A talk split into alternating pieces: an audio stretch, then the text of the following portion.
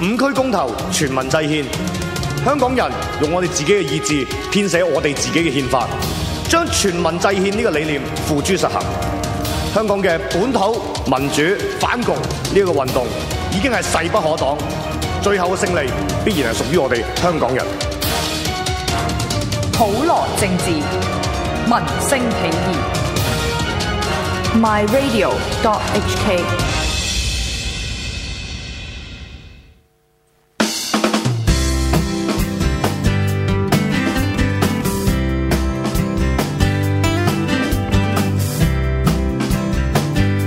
係又翻到好嚟翻到嚟第第二二節節，學生啊主場學生係啊。咁但係啱啱都認真咗咁耐，不如大家輕鬆少少啦。你輕鬆 Dạ. 啊！唔係今集有啲反常規，通常我哋第一次輕係鬆咯啲哦係嘅咯。係嚇咯。通常我哋第一節都冇咁輕鬆，我哋次次都通常都係第二節講，我哋通常第一第一節都輕鬆啲。 我留意咗我好耐啦，通常第一集認真之後咧，就就次次都係話我通常我哋第一節輕鬆啲，但係我哋第一節從來冇輕鬆過。啊，咁咧嗱，即係近排啦，即係好興嘅係一一一一一間餐廳啊，我都好想快啲去試。咩咩餐廳咧咁？就喺外國，我唔記得係德國定係係美國啊？哦係咪德國啊？美國美國美美國國美國美國係啊！啊，就呢個叫 Hooters 啊！咩 hookers？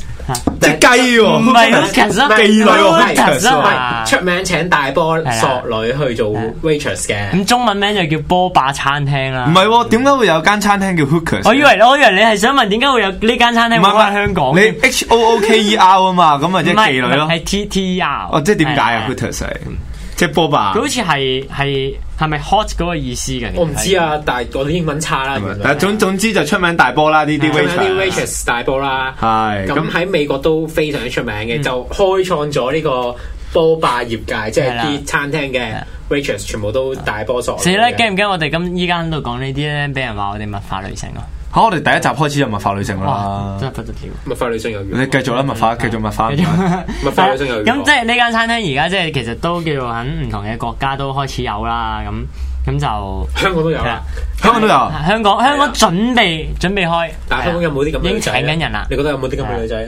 唔係大家 sell 嘅嘢唔同咯，我覺得好。似啱啱流出咗張咩 Hooters 嘅嘅嘅因為講 waitress 嘅講多圖啊少喎少咧，呢間 Hooters 咧，佢其實咁即係即係即係身材好啦，要大波啦。咁其實但係佢佢着濕啊佢哋晒啦，呢頭先我佢哋睇呢到啊，佢哋嘅衣着咧啊，都好特別嘅喎。咁一定要係嗰啲即係 calf deep V 嗰類嘅小背心啦，仲係要啦有背係啦衫，但係跟就住仲露要波啦嘅咁樣咯。仲要有熱褲咁樣樣啊。咁咁其實講講起咧，其實以前嘅 MK 妹都好興咁樣着啦。係，但係 M K 妹係即係香港人嘅基因同埋我哋香港人嗰種對瘦嘅執着，係令到香港人基本上冇波噶嘛。係冇啦，啊係冇大啦部分都係燈柱嚟噶嘛，即係你係要對 好到，即賤係即係大部分香港男仔都知道自己隔有位燈柱嚟㗎啦。係係係咁啊！誒，我啱啱上網咧，啊你嗰個呢揾揾到呢個 Hooters 嘅啊嘅 waitress 嘅流出圖啦係，大家睇下先。喂，大家睇睇睇下啊唔係，基本上咧就啱啱望到，即係都幾假下喎都。唔咩咩㗎？都睇下，我要睇，我要係唔係睇。唔係唔係，即係因為就其實都好慘嘅，即係 Hooters 依家咧嗯就有張女 waitress 嘅圖流出咗啦，咁啊喺高登同 Facebook 都不哦我好斷熱明傳顯高緊空啦喎，。唔係唔係真空嚟。咁即係如果各位聽眾有興趣嘅話，都可以上 Facebook 或者上高登打翻呢個 Hooters 嘅 search 咧，咁就會見到佢哋啲 waitress。去賣下廣告先，原來佢而家就喺中環嗰度裝修緊咯。啊中環裝修不如我哋就揾次就做完節目去食唔咯。係，我啱啱睇完張成相個直播，啦，我啱啱直播仲仲去食，啱啱啱睇咗張相咧，就即刻冇乜興趣啊嘅，因為睇到個胸好明顯係谷出嚟嘅啊，即係 Hooters 喺香港有請人冇你冇唔唔好。好？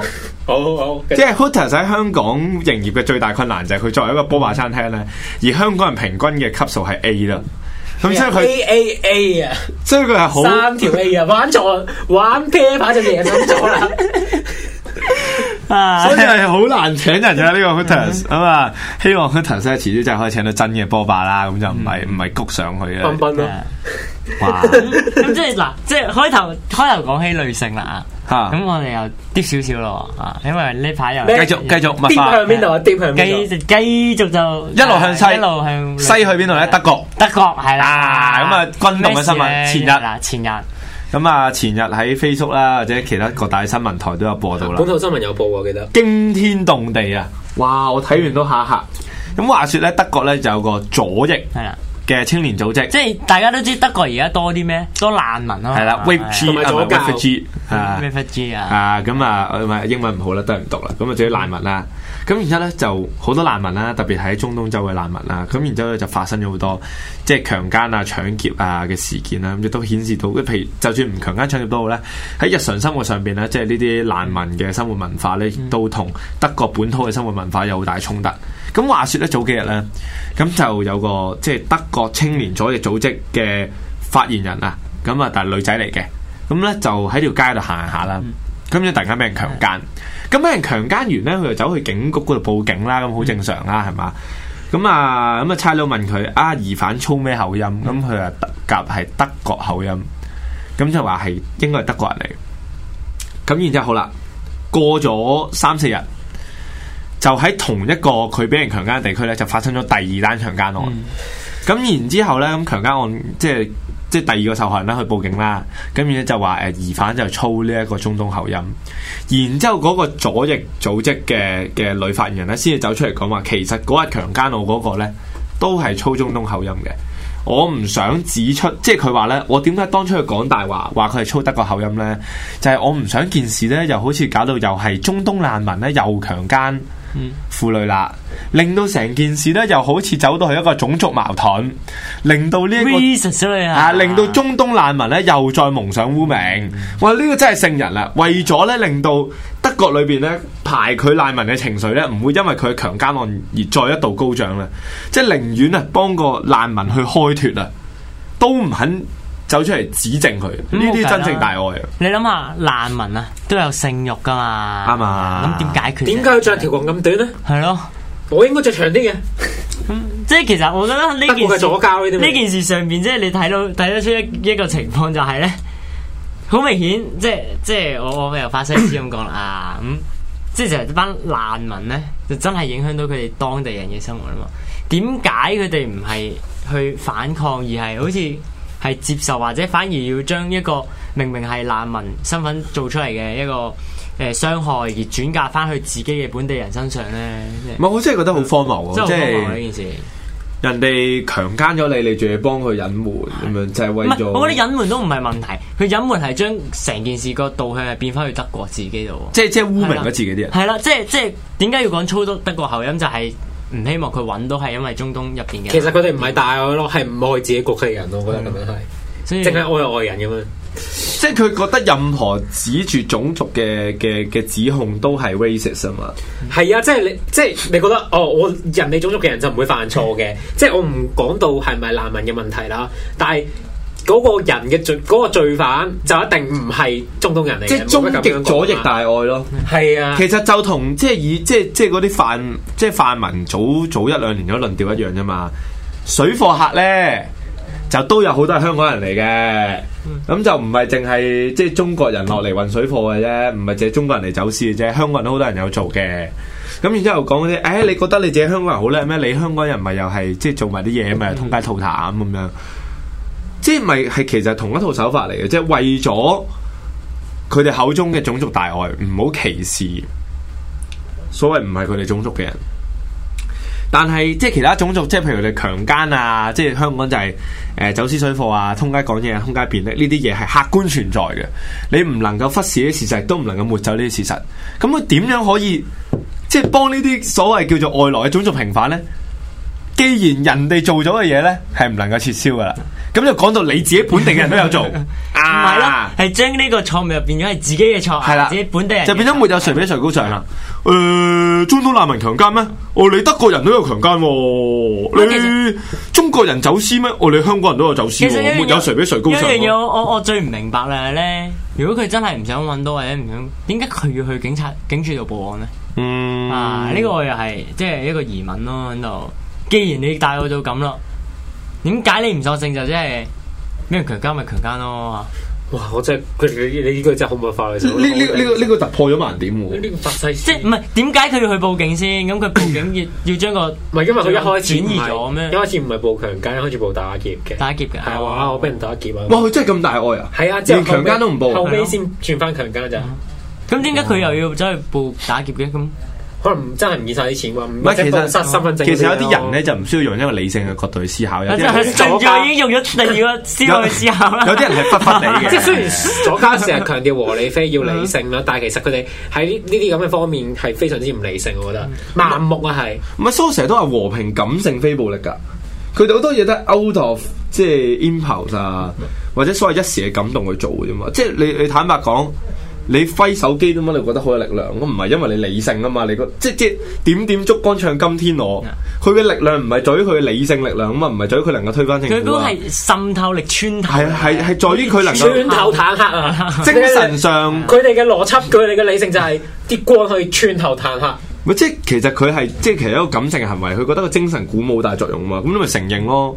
咁係的確係一個感性嘅力量，咁你咪承認你即係和平感性非暴力咯。咁你做咩懶懶係理性咁樣咧？柏拉圖式嘅戰爭啦，呢個 哇！ 屌屌我哦決定將呢個 term 咧永久使用。明解錯？柏拉圖式抗爭，柏拉圖我我我接唔到 落去，即係夠接啦。嗱， 同各位聽眾解釋下 先。柏拉圖式點㗎？因為成日講柏拉圖式戀愛，即係唔需要有肉體接觸 嘅，啊，亦都唔需要有性嘅。我哋係精神上嘅淨係精神上嘅交交流流啊啊，make each other 咧 a better person。柏拉圖式抗爭 咧，就唔需要同個政府有對抗嘅，啊用念力屌死佢共產 黨啊！柏拉圖式抗爭，好，我呢呢個就好似 term 就好似今日呢位公民黨係都係柏拉圖式嘅抗爭。咦你你呢個彎掟得幾 靚，又掟咗個醫委會 喎。係啊，係啦我係你講下醫委會先。咁醫委會資料就唔多講啦，嗯啊嗯因為冇乜揾資料啦。咁大家都知。 就係呢排梁家騮，即係誒功能組別醫學界代表嘅立法會議員，就喺立法會度拉布啦，就拉緊一個醫委會改革方案啦，即係星期三就廿四次嘅拉布，咁有廿二次都係佢哋廢廿嘅。廿四次嘅點人數。啊廿四次 係點人拉布？咁上個禮拜已經拉到流會噶啦，咁今個禮拜就冇流會啦。咁今嘅今屆立法會會期得翻三日啫，即係下禮拜三四五。咁咧就我估覺得都會拉到啦。不過 anyway 啦，咁最矚目嘅當然就係守住關鍵一席啦。大家即係覺得關鍵一隻羊好角關橋關唔關鍵啊呢一席？七號仔楊岳橋係啊，我咁講翻啦，就係今日投票二讀嘅時候咧，公民黨就主後和買晒，有人投贊成，有人投反對，有人投棄棄權三個頭贊成一個反對嘅棄啊權啦。嗯係啦，係冇傾就係咁啦。咁就係主客和買晒啦，即係你入到馬會同我買主客和， 真係好戇鳩嘅呢件事。即係誒，呃跟、住就俾人廢啦。就係點解你哋會有人投贊成？點解你哋會三個都買晒，主客和都買晒咁樣咯？咁你哋有咩意見咧？我覺得即係公民黨黨紀鬆散都唔係第一日嘅事啦。啊嗯即係我哋一直都話公民黨先係真正嘅自由黨噶嘛，佢哋投票最自由嘅，佢哋永遠中意點投就點投嗰班人都冇黨紀可言。啊咁誒、呃即係我只能夠講係公民黨第一佢黨紀渙散啦，第二佢成個黨亦都唔能夠就住呢、一個誒。呃醫委會嘅改革嘅條例草案呢，係一個好明確嘅講法俾到市民聽，因為好坦白講，係我我哋嚟做呢個節目之前呢，誒、亦都有讀過一堆資料嘅，即係我至少有啦呢兩條。唔係我有啊，係我都有啊嗱，你係咪要我上一節節目電話就係讀資料啊啊啊啊！咁你亦都因為我自己係中大學生會嘅會長啦，咁即係我都要參即係支持呢個示威嘅時候，我都刨咗唔少資料。誒、基本上刨完都唔知發生咗咩事嘅，係真係好複雜嘅嘢嚟因。為佢哋入邊好多嘅用詞啊，或者係一一啲例如醫專嘅呢啲字眼咧，其實正常我哋唔係業啊界入邊嘅人，其實同埋太 professional 佢裏邊啲關係，或者即係點解呢一個會聽命於政府，呢、一個又為翻業啊界，其實你基本上正常理解唔到。咁但係即係喺呢啲時間呢，就係代議士發揮作用嘅時間啦，或者政黨發揮作用嘅時間，就係、將一個議題好清楚咁去理解咗，然之後提出佢哋自己嘅見解，嗯然之後將呢個議題同埋見解呢，就 present 俾市民大眾聽，然之後九集市民大眾嘅力量去支持佢哋咧喺個議會裏邊呢，就就住佢哋嘅立場咧去表態同埋投票咁樣。咁呢個有一個政黨嘅作用。咁但係今次公民黨咯，我只能夠講公民黨呢，係即係係 fail this task 咯。其實我覺係得香港最大個問題就冇政黨法或者點樣啦，嗯咁、就令到其實佢哋真係一個個人身份，即係其實佢入到去投咩票，其實你都誒、呃即係預計唔到嘅。係咁反而你話喺呢一件事上邊咧，更加需要屌嘅咧，我覺得唔係公民黨，係民主黨咯，又要屌多次民主黨啊，民主黨係啊，佢哋何俊仁啊啦、嗯劉慧卿四方啊閪就係即係佢講嗰啲嘢 咧，我有睇四方閪我有睇立法會直播嘅，即係因為拉布啦，跟住我有睇立法會直播，佢講啲嘢同埋法同埋誒建。制派佢同建制派冇分別啦，即係誒、呃拉財政預算案嘅時嗯候，建制派話你嘥咗幾多罐午餐肉，其實佢講啲嘢就係講緊你哋嘥咗幾撚多罐午餐肉啫嘛。即係佢當佢立場同佢唔同，佢唔同意嘅時候，之後結果佢又變咗建制派。你要講翻件事出嚟，係你咯唔講件事，你就講係咯評，價。你淨係佢講 劉慧卿，啊四方嗨，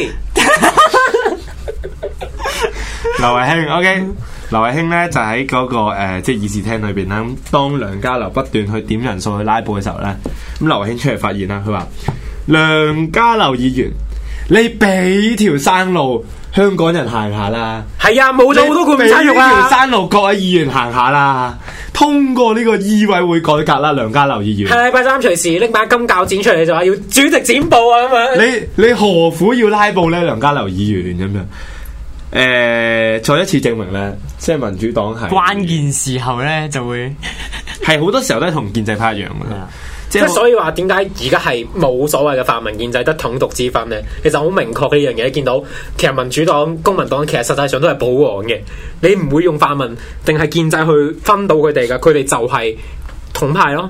就係講緊中國民族主義咯，就係、好簡單呢樣嘢。你見民主黨嗰副嘴臉，四方閪嗰副嘴臉啊，真係佢好真阿係阿何俊仁都明言啦，嗯何俊仁都話今次嘅醫委會改革嘅示威啊，係俾一小撮啊別有用心嘅人咧。係去誤導嗰個真相，係去煽動啲大眾出嚟反彈。嗯我記得呢一屆立法會開始嘅時候，曾經有個誒、呃、財委會嘅修訂誒修誒會議規則修訂案，就係講緊限死啲人喺財會定之內會，淨可以提一條修訂。呢、個時嗰陣時咧，誒、泛民所有嘅議員咧提咗過千萬條修訂落去， 就係為咗拉拉到佢。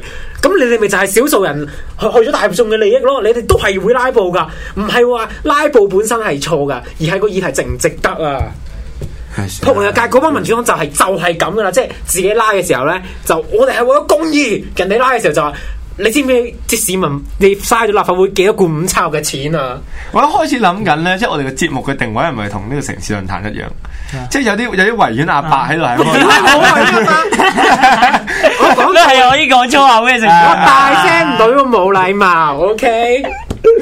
唔係不過好坦白講，就今次民主黨嘅取態都真係都幾令人失望。不過即係誒，其實有跡可循嘅，因為呢個其實叫都唔係醫委會改革第咧。一次㗎啦嗯呢個醫委會改革咧，背後牽涉咗兩大嘅叫做核心問題。第一就係講緊要由誒、呃、業外嘅人士，即係唔係醫生，去監管翻醫生。嗯因為醫委會改革其實個背景就係在於咧，就係零三年以開以始上呢為，係啊，即係有好多嘅醫療事故出現啦，咁然之後醫委會先後裁定都係冇事啦，嗯咁、然之後好多市民就覺得，喂，你醫委會根本就係醫醫相衞，你醫委會裏邊嘅人咧就全部都醫生嚟嘅，然之後你又走去判翻啲醫生嘅例子，咁、你梗係幫翻你嗯即係啲好醫生似㗎黑啦，啊警會咁咯，係即係好似監警會咁阿咯，監警唔係唔黑係，警其實會，係再 further 啲講咧，就係話呢個方案咧，其實修訂咗之後咧，即係有啲人就質疑咯，就話會引入咗好多即係中國啊，唔係唔係唔係中國啊，外地嘅醫生誒、啊。你又打斷我歌病，你咁樣咩查嗯啊，啊咁繼你講續埋繼續先啦。唔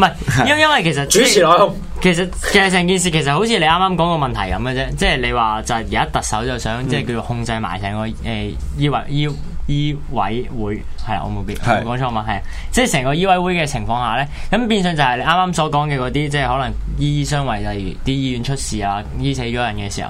咁佢哋會自己裁定翻自己就啊冇問題啊，咁啊醫生好好啊咁樣樣咯。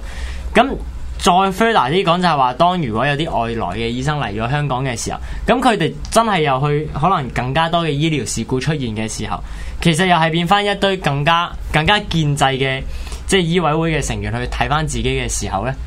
咁其實成個情況只會更加惡劣咯。嗯，即唔係係。其實我係我都我都覺得 誒，你你講先俾我講埋個背景先啦，你唔俾我講個背好景啦。即係呢件事，即係醫委會嘅背後兩大題，頭先講咗。第一件事就係改善醫相衞嘅問題啦。咁所以就喺呢個叫醫委會裏邊咧，就加入更加多嘅非業界成員。咁而第二個咧，所講嘅咧就係一個權力嘅問題，因為依家嘅醫委會咧，其實就係即係二十八席啦，咁即係十四席咧就係叫直選，即係佢哋業醫生選舉業內業內業內直選啦，而家十四席咧就係特首委任。咁所以即係有啲人就形容呢個黃金比例啦，即係叫做即係互相制衡到啦，即係唔會太過即係醫委會自己裏面封閉啦，亦都唔會俾政府干預到佢嘅專業。咁然之後，依家嘅問題就係咧，誒政府提出嘅方案咧就加入四席嘅政府委任，就變成咗咧政府委任嘅比例咧就多於一個醫生佢自己直選嘅勢力。咁然之後咧，醫生就好擔心咧。政府能夠透過呢個方式咧，因為佢醫委會裏面已經佔滿多數啦嘛，能夠強行咁樣用票數咧，係直接係去干預醫生嘅操作，去干預佢嘅專業自主，同時都好容易實行到佢哋好多嘅 political agenda。咁亦都係今次咧醫委會改革個爭拗點裏邊最多人鬧嘅一點就係、誒、政府明言咧，今次醫委會改革咧係想引入更多非本地嘅醫生嚟到執業嘅。咁然之後就有好多人覺得就係根本成件事就係、誒、呃梁振英想透過喺醫委會裏面加權。擴展佢嘅權力，然之後強行通過呢，就俾更加多中國嘅醫生呢，就落嚟香港執業，咁啊亦都係加速呢一個偉大嘅中港融合咁樣啦。係，啊你係咪要繼續鬧我哋？我頭先繼續鬧我唔係，其實我我冇鬧啊，頭先啊冇即即我鬧鳩你啦，啊仆街！啱啱啱啱即係就講到啦，其實其實就佢又話係變咗就係多咗多咗四席嘅嗯委任，唔係六席嘅委任咁樣講。咁但係其實即係睇翻，即係我唔知邊個 version 先係真㗎啦，係啊，即係而家都好多 version 啦。咁其實就係講緊有兩個咧，其實就即係佢其實新個方案就。叫做十六比十六嘅，嗯咁睇落去好似都好平均。咁但係其實個問題就係話，你而家業內選舉嗰十六個咧，有兩個人咧就係、有一個叫醫專嘅地方選出嚟啦。咁醫專就係一個咧唔可以叫做係成個醫，即係唔係代表唔到醫生業內咯，代代表唔表唔到到業業內內咯，啦。好簡單。總之你當係一個小圈呢子選舉個咯小圈子選舉，咁佢哋就可能委任兩個，誒、選出兩個啦。咁兩個其實誒唔、知咩人啦，你選選咗兩個，咁但係一個小圈子選舉。真係好複雜咁其實究竟係咪一個業內選舉咧？即係呢個亦都係好多人爭議嘅地方咯。咪總之係非常複雜啦，真係好不亂過。我都我都睇唔明啊！好簡單，即係解解解釋點樣個投票脈絡就係、民主黨點解會投贊成呢？第一，咁當然同佢哋意識形態有關啦，佢哋覺得即係中港融合咪中港融合咯，有咩問題啫？即係第一，民主黨本身就唔反對中港融合嘅，呢個、第一佢會投贊成票原因。第二個原因呢，就係、民主黨呢，係你知道佢嘅票源呢，就叫做即係叫做普羅街坊啊，即係佢都係叫做呃啲中產啊，呃啲普羅街坊票。咁而普羅街坊最關心呢，就係叫做呢個醫療嘅質素。而對於泛民主派同埋佢哋支持嚟講，支持者嚟講呢，改革呢個醫委會，第一佢令到好似醫生呢係受多咗監察，就唔會再出現醫醫相衞嘅情況。第二呢，引入多咗醫生呢，就睇落去好似呢能夠舒緩到香港依家嘅醫療問題。咁但係問題就係、個核心在於醫療問題就並不在唔夠醫生啊，而係在於呢政府唔科水嚇，唔俾更加多資源嘅醫療醫療，唔俾更加多資源咧呢、個誒、呃公共醫療嘅。係啊，你嘅睇下九龍嘅資東源東九有有得得得聯合一家有急症室，啊係啦，而咁家同擴埋建緊。